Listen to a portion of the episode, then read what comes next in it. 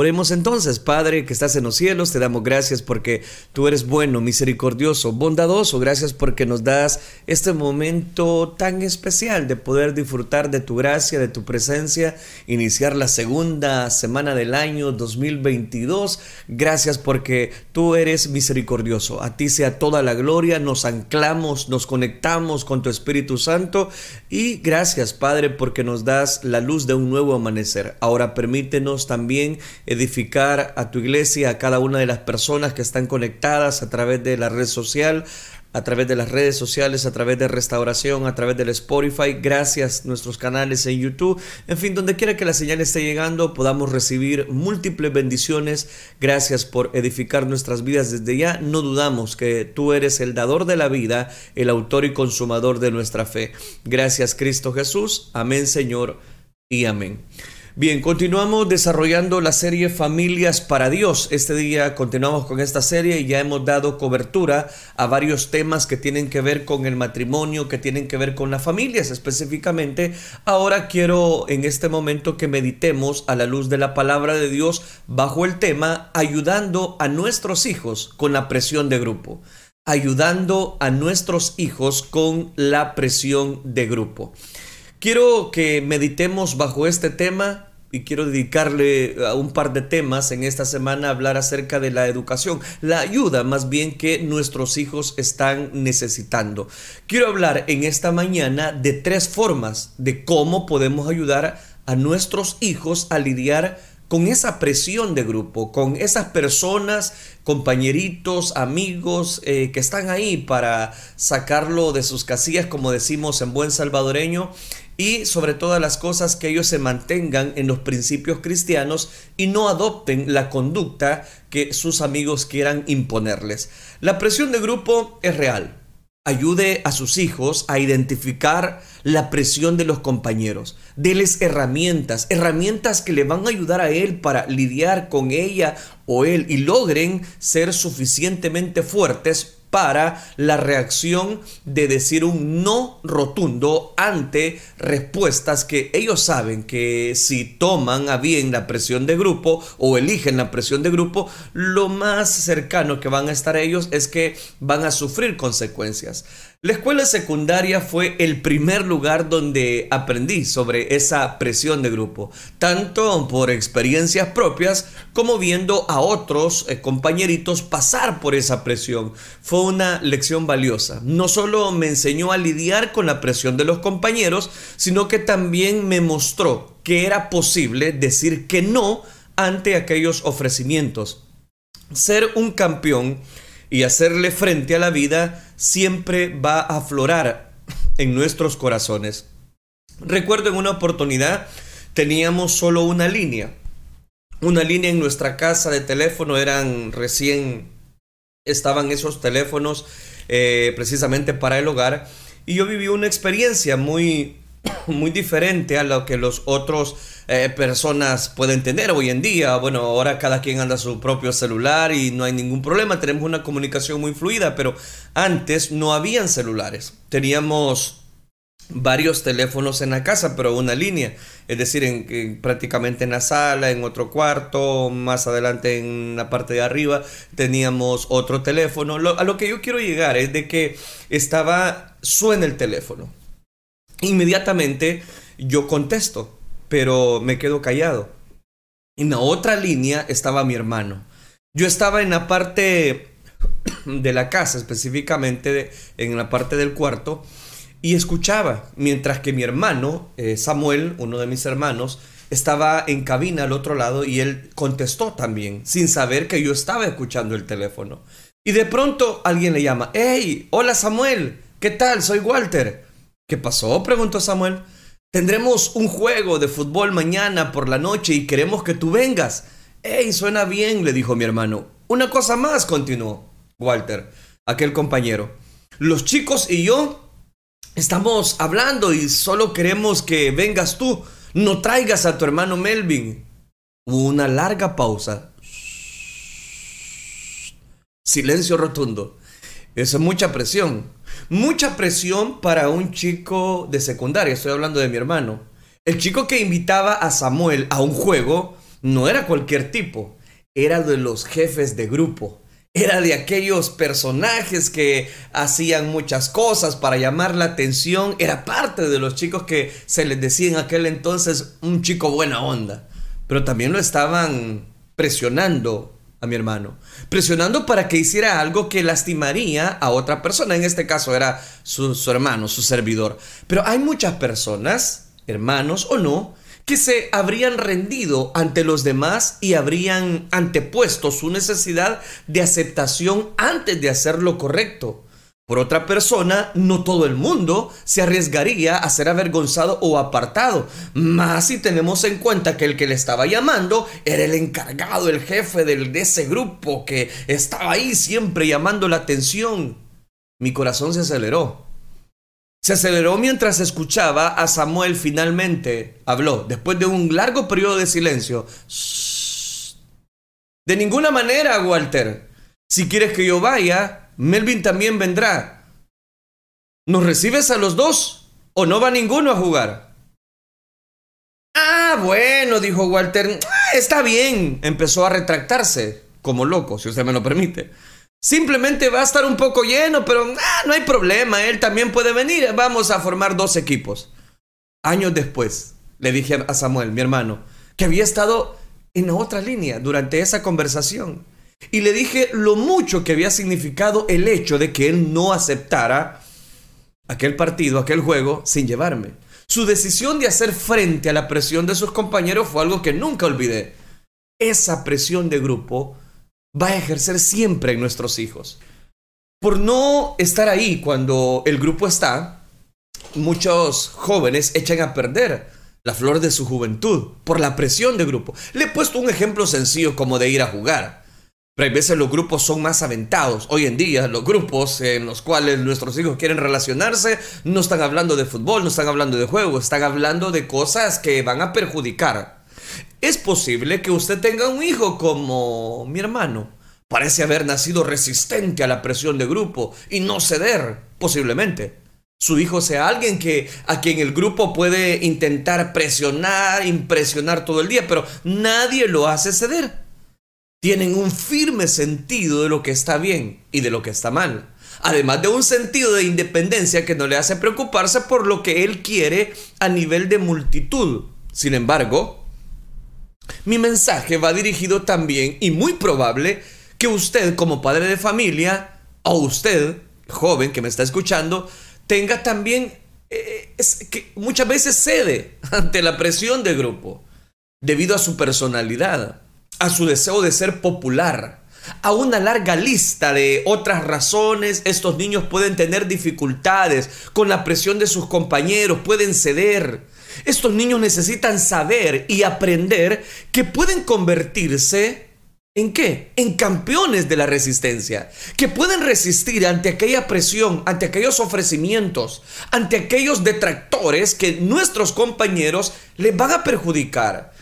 Solo se necesita un poco de ayuda y un padre que está dispuesto a trabajar con ellos. Cualquiera que sea el hijo que Dios le ha dado, o hijos que Dios le ha dado, aquí hay tres.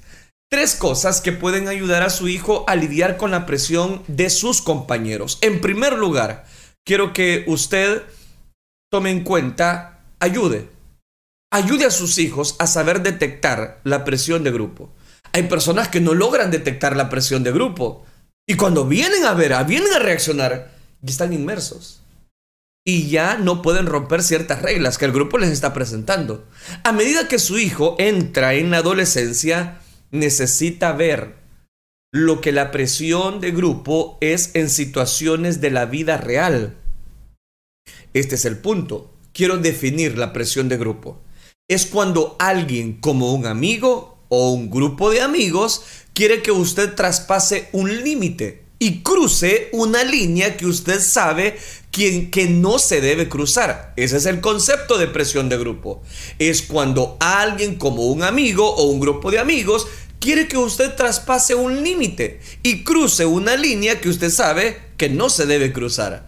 Estas personas pueden empujarse con sus palabras, presionándolo, presionándolo pero con amenazas, de acabar con los lazos de amistad o desgastan su voluntad al empujarlo continuamente para que haga algo. Pero en el fondo de su corazón usted sabe que no está de acuerdo con eso. Desde el momento en que lo mencionan, sabe que no es bueno para usted hacerlo. No es lo correcto. Probablemente lastimará a alguien más. Al ceder también podría dañar su futuro, dañar sus relaciones, perjudicar su lugar en su familia y su vida como seguidor de Jesús. Cuando yo digo que le ayudemos a nuestros hijos, ese es el primer parámetro, a detectar la presión de grupo, nos va a servir si esa persona nos está llevando a romper el límite, a, llegar a la línea fronteriza, a donde no se puede llegar. Incúlquele los valores a sus hijos. Incúlquele las dos caras que la presión de grupo va a ejercer. Una vez que se ha compartido esta definición con sus hijos, es hora de ser más preciso. Ayuda a su hijo a darse cuenta de que llegará el momento en que enfrentará los dos lados de la presión de sus compañeros. En primer lugar, no me lo puedo perder. y en segundo, no le, haré, no le haré daño a nadie. El lado de no me lo puedo perder de la presión de grupo surge cuando alguien le pide rotundamente a su hijo que borre o ignore un límite. Por ejemplo, pueden pedirle que tomen drogas o haga algo ilegal o dañino. A menudo cuando un niño dice no, a algo que no puede perderse, la persona que lo presiona puede adoptar una táctica más sutil. Aquí es donde como Satanás en el huerto del Edén, alguien intenta suavizar las consecuencias y hacer que parezca como más atractivo. Dios realmente dijo, o en el caso de su hijo, puede decir, vamos, no va a lastimar a nadie, nadie va a hacer daño. Quizás usen la frase, todo el mundo lo está haciendo. Vamos, demostrar si sos varón, si ya creciste. Si quieres ser parte del equipo, si quieres ser parte del grupo, entonces tiene que consumir un poquito de esto. Eso no le hace daño a nadie, nadie te va a ver, nadie le va a perjudicar. Cuidado, cuidado. Hay temas que tenemos que tratarlos con los hijos. No podemos eh, ir por la vida, decir que, ah, no, es que la, vida que les dé a ellos la forma de vivir. No, usted tiene que educarlos. Si a usted nunca hubo alguien que lo sentó y le dijo, mira hijo, esto es bueno y esto es malo. Esto es bueno porque esto obedece a Dios y esto es malo porque esto lo que va a ocasionar es la ruptura familiar en tu vida. ¿Está claro? Porque ahí está la clave. En segundo lugar, enseña a sus hijos a cómo lidiar. A cómo lidiar con la presión de los compañeros. Es que una cosa es lidiar con alguna, algún momento de la vida, alguna etapa, pero con la presión que ellos puedan estar ejerciendo no se imagina. Una vez que se ha compartido qué es la presión del grupo, el concepto con nuestros hijos, dé a sus hijos algunas herramientas. Herramientas para que las utilicen cuando el desafío sea real.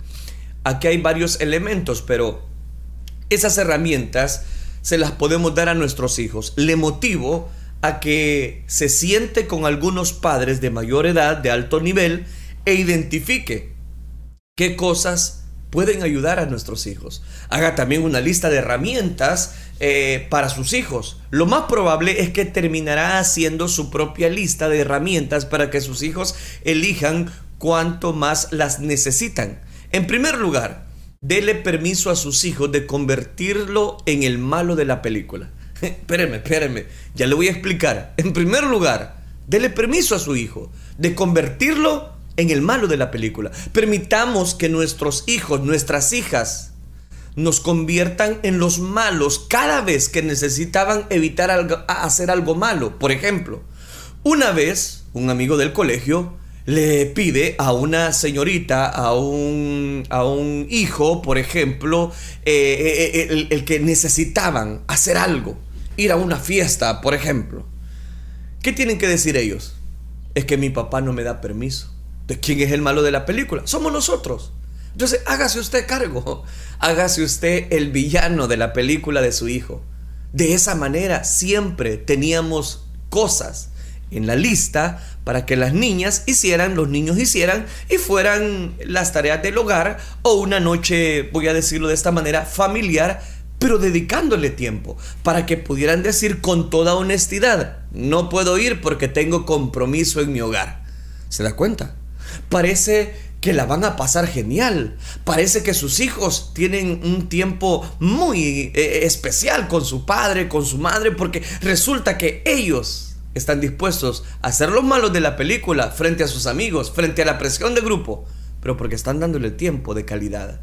Esta era una opción que podían usar cuando necesitaban decir no a la presión de grupo. ¿Cómo poder decir no a la presión de grupo? Haciendo nosotros los padres responsables de ser los malos de la película. Que ellos digan, no, no me dan permiso a mi papá. No me da permiso. ¿Y por qué? Ah, porque tenemos un compromiso familiar. En segundo lugar, sea un conductor. Sea un conductor. 24/7, 365. Todo lo que tiene que hacer es llamar. Indíquele a su hijo. Cuando te sientas necesitado, llámame.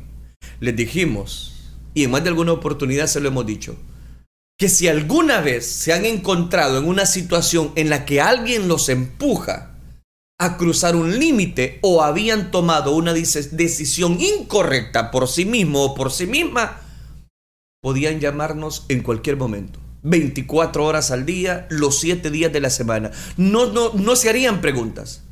Sabían que tenían una cláusula de escape a situaciones desafiantes y cada una de ellas la usó varias veces. ¿A qué me refiero? Que cuando las personas le inculcan los padres a sus hijos de decirles, tú puedes contar conmigo siempre. Yo no te voy a castigar si eso no amerita, pero sí necesito que me tengas toda la confianza necesaria para que 24 horas 7 estemos juntos. Si tú necesitas algo, ve y toca la puerta. Si tú necesitas algo, llámame. Más tarde vamos a hablar de las circunstancias, pero en este momento, cuando suena el teléfono y entendíamos que era una llamada de ayuda, se necesita brindar una ayuda. Si nosotros como padres no estamos para los hijos, no les ayudamos, les van a ayudar otros. Los van a tratar de corregir otros. La presión de grupo es mucha. Ellos no lo van a soportar. Entonces, ¿qué hacer? Nunca les exigimos una explicación. No los avergüence en público durante el viaje. ¿Qué es lo que tenemos que hacer? Debemos de ampararnos, voy a decirlo, a, que a lo que la palabra de Dios nos dice. Sabían que estábamos en una llamada telefónica. No podemos pegarle a un hijo por una llamada telefónica. ¿De qué podemos hacer? Tampoco con los gritos lo vamos a cambiar por una llamada telefónica.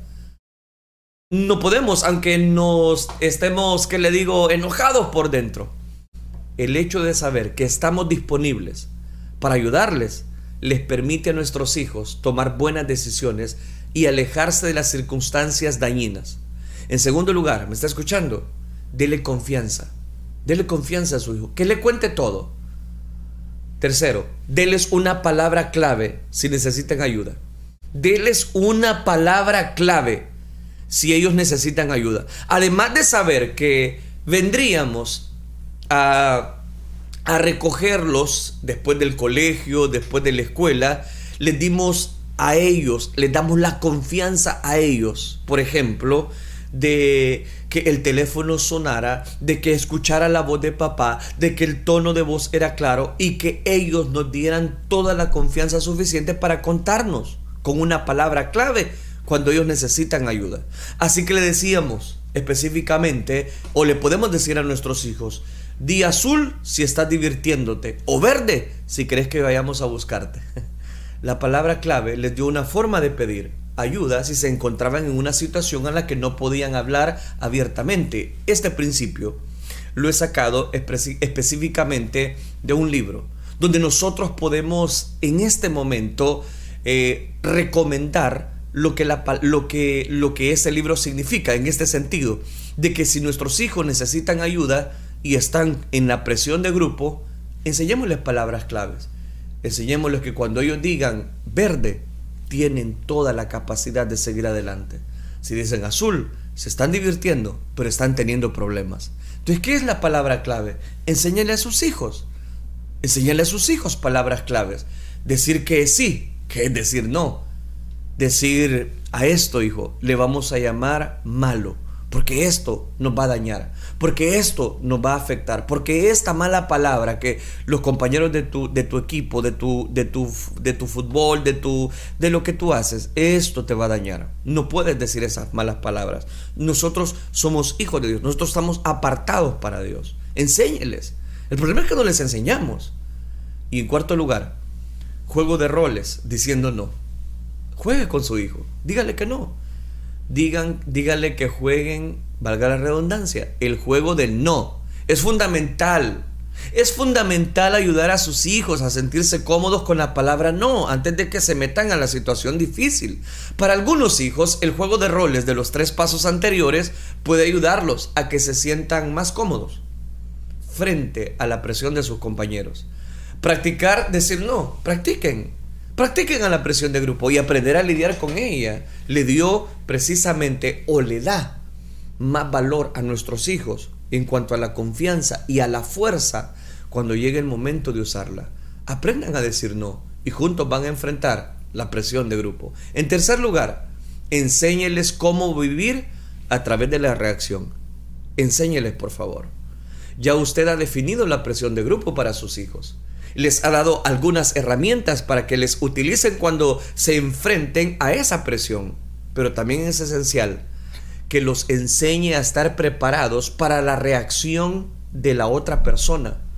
Cómo la otra persona va a reaccionar. Porque la presión de grupo es eso, es muy fuerte. El libro de Proverbios, capítulo número 9, versículo número 8 nos dice, reprende al sabio y te amará.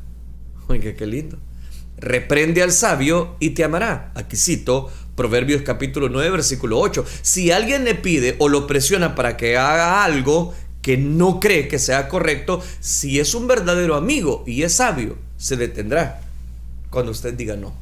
Los verdaderos amigos no prueban otras formas para hacer que usted ceda. En cambio, respetan sus límites y lo amarán y respetarán más por llamarles la atención Espero me entienda esa frase. Los verdaderos amigos no prueban otras formas para hacer que usted ceda. En cambio, los verdaderos amigos respetan sus límites y lo amarán específicamente como ustedes. Sin embargo, el mismo versículo del libro de Proverbios dice que si se intenta corregir a una persona necia, a menudo se enojará con usted. Después de esto, es importante que si nuestros hijos cometieron alguna, algún detractor, ¿qué es lo que pasa? Hable con sus hijos. Hable con sus hijos sobre cómo, si alguien se enoja con ellos porque no cumplen con sus demandas, incluso si a ellos no debe ceder un enojo, ellos tienen la opción de llamarlo a usted como padre, alejarse de la persona y obtener ayuda de otro amigo o adulto. ¿Sabe cuál es el problema y por, por lo cual decidí tocar este tema? Porque a veces los padres son los últimos en darse cuenta de, lo, de la presión del grupo en el cual su hijo está siendo sometido. Si alguien sigue presionando a su hijo para que haga algo incorrecto, dígale que está bien redefinir la relación. Hágale saber que está bien seguir sintiendo cariño por esa persona, pero tal vez sea el momento de pasar de ser mejores amigos a alguien a quien solo se le saluda en la escuela enséñeles. Enséñeles a sus hijos que tienen la opción de no permitir que nadie los empuje a hacer algo incorrecto. Siempre tienen la opción de decir no. Convertirse en un campeón de presión de grupo va a ejercer sobre cada uno de nosotros el que podamos dominar aquellos detractores que vienen para nuestros hijos. La presión de grupo, quiero decirles, es real. Es algo que no me estoy inventando. Yo pasé por presión de grupo. Usted como padre de familia, en etapa de presión de grupo, usted pasó por eso. ¿Qué hay que hacer? Le doy algunas herramientas más. Ore por sus hijos y ore por sus amigos. Asegúrese de hablar desde edades tempranas y frecuentemente sobre cómo lidiar con la presión de los compañeros. Desde temprana edad, enséñele a sus hijos. La Biblia dice, instruye al niño en su camino. Ah, instruir al niño en su camino. ¿Por qué? Para que cuando fuere viejo no se apartará de él. Ayude a sus hijos a detectar la presión de grupo. Ayúdelo. No lo deje solo. No sea un tirano. No deje que su hijo enfrente solo esa presión. En ese momento ellos necesitan ayuda. Necesitan cuanto antes que un padre les auxilie. Ayude a sus hijos entonces a detectar la presión de grupo, a que obtengan herramientas para lidiar con ella y que sean lo suficientemente fuertes como para afrontar la reacción de alguien cuando le digan no no. Dominar estos tres consejos ayudará a su hijo a convertirse en un campeón de presión de grupo. Ayudará para que cada uno de nosotros nos respetemos, voy a decirlo, lo que Dios está proponiendo sobre cada una de nuestras vidas. El punto es este. Cada uno de nosotros hemos ejercido quizás presión, si es que nosotros no ejercimos presión sobre otras personas, y dañamos quizás conciencias pero cada uno de nosotros debemos de inculcarle valores establecidos, valores que desarrollen en ellos una personalidad, una personalidad que lo lleve precisamente a un reflexionar, a un ver la vida y madurarla y madurar de una manera trascendental para la educación de nuestros hijos. Es importante específicamente reconocer que Jehová es Dios y él, es el que puede guiarnos. Pero de alguna manera los hijos necesitan el que cada uno de nosotros valoremos sus decisiones, pero que también les ayudemos ayudar en el sentido de poder alejar a nuestros hijos de esa presión. Por la presión de grupo, muchas personas eh, han desarrollado y han echado a perder el rumbo de su vida. Por la presión de grupo, no lograron decir un no específicamente y eso lo llevó a una situación pues muy vergonzosa y ahora resulta que muchas personas están cediendo ante, ante la presión de grupo. Hay madres que llevan una vida licenciosa, hay madres que quizás eh, la vida les presentó no una educación formal y quizás ellos se criaron en le digo, no en cuna de oro. Y yo creo que la mayoría de los que me están escuchando no, sea, no nació en cuna de oro. Pero no nacer en cuna de oro no nos hace a nosotros aceptos. ¿Qué es lo que nos hace entonces aceptos? El buscar a Dios. Hay familias que pueden buscar a Dios y que están buscando a Dios. Y siempre va a ser mejor inculcar valores a nuestros hijos que agarrar a un hijo sin, previa, sin previo conocimiento a la luz de la palabra de Dios. Cualquiera que sea el caso, familias consagradas, familias no consagradas, cada uno de nosotros debemos de depender totalmente de Dios. Dios es el que produce en nuestras vidas, como dice la Escritura, así el correr como el hacer. Y Él es el único que permite en nuestros hijos el que ellos vayan creciendo, desarrollándose. Pero qué lindo es cuando nuestros hijos crecen en estatura, en gracia, para con Dios y para con los hombres. Es importante entonces que cada uno de nosotros disfrutemos de la educación de nuestros hijos. Un día ellos ya no van a estar, un día ellos ya no van a lograr disfrutar con nosotros, pero es importante que cada uno de nosotros disfrutemos de lo que Dios tiene para cada uno de nosotros. Me hace recordar una historia y con eso quiero finalizar por cuestión de tiempo. Durante varios años vivieron juntos, compartieron eh, el mismo techo y se le tituló De tal palo, tal astilla. Las mismas comidas, el mismo afecto familiar eh, del padre con su hijo.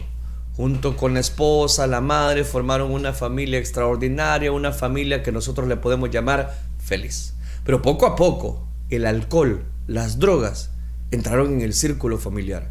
Y no mucho tiempo después, padre e hijo, ¿qué pasó? Se separaron. Pasaron 30 años sin que los dos se vieran, se dirigieran la palabra. Al cabo de esos 30 años se encontraron de nuevo en un lugar donde nadie quiere estar, en la Cámara de los Condenados a Muerte de una prisión federal. Y ahí se tituló, de tal palo, tal astilla. Fue el comentario de la prensa. De la vieja ley de la herencia surge la pregunta, ¿heredan los hijos las maldades o las virtudes de sus padres? existe un atavismo inexorable que lleva al hijo a seguir los mismos pasos del padre? El juez que condenó a ese padre a la pena capital dijo, he mirado fijamente a sus ojos y no he visto nada allí, solo un vacío. El que condenó al hijo concluyó, es un hombre sin ningún respeto para la vida humana. Un hombre tenía un hijo pequeño, a quien siempre amonestaba en seguir caminando hacia adelante, pero un camino recto. Pero él mismo era un borracho una noche de nieve, allá en Estados Unidos, muy fría, el hombre fue a su cantina favorita, que estaba a un kilómetro de distancia de su casa. De regreso y muy borracho, tropezó con algún con algo en el camino. ¿Sabe con qué tropezó? Se tropezó con su pequeño hijo. Este, siguiendo las huellas del padre, había caído en la nieve y había muerto de borracho. No es extraño que un hijo siga los pasos del padre, pero eso no se debe tanto a la ley de la herencia o al mandato de los genes o al altavismo de la raza o de la familia, como el ejemplo que dan precisamente los padres. Es ese ejemplo lo que ejerce una influencia férrea en el camino que siguen los hijos. Los refranes tales como de tal palo, tal astilla e hijo de tigre sale pintado encierran mucha sabiduría. Los hijos, con raras excepciones, serán como los padres. Por eso es de suma importancia que un hombre que ha formado una familia y ha tenido hijos recapacite profundamente sobre el ejemplo que le estamos dando a nuestros hijos. Nuestra esperanza consiste en nuestra vida, nuestra voluntad, nuestro comportamiento de seguir el ejemplo de Cristo Jesús. Permitamos que Él sea el Señor, el Maestro de nuestra vida. Si seguimos sus pasos, Él marcará pasos que dejaremos para nuestros hijos, que dejarán mucha huella, que dejarán mucho conocimiento de bondad y, por qué no decirlo, de misericordia para, para Dios en nuestros hijos esta serie Familias para Dios, deseamos de todo nuestro corazón que usted tenga una familia, unos hijos adorables que buscan la presencia de Dios y que se dejan guiar a toda verdad y a toda justicia. Gracias por escuchar esta enseñanza de la palabra de Dios. Oremos entonces. Padre, te doy gracias porque tú has sido bueno con nosotros. Gracias, Padre, porque tú nos adviertes de la presión que nuestros hijos están enfrentando últimamente, no solamente con eh, compañeritos, familiares, sino también en las redes sociales. Ayúdanos a educarlos, ayúdanos a ejercer control en ellos, pero no un control de violencia, sino que con nuestros hechos podamos marcar el camino que tú has trazado para bendición. Tú, la palabra, Señor, dice, instruye al niño en su camino para que cuando fuere viejo no se aparte de él. Ayúdanos, Padre, a instruirlos y que ellos puedan crecer, Señor, en bendición, que ellos puedan crecer, Señor, en búsqueda de tu presencia. Y ante los ofrecimientos que el enemigo quiere hacer, ellos puedan decir un rotundo no. Te lo suplicamos. Gracias, Cristo Jesús. La gloria y la honra te la damos solo a ti, Señor. Gracias, Dios. Amén, Señor. Y amén.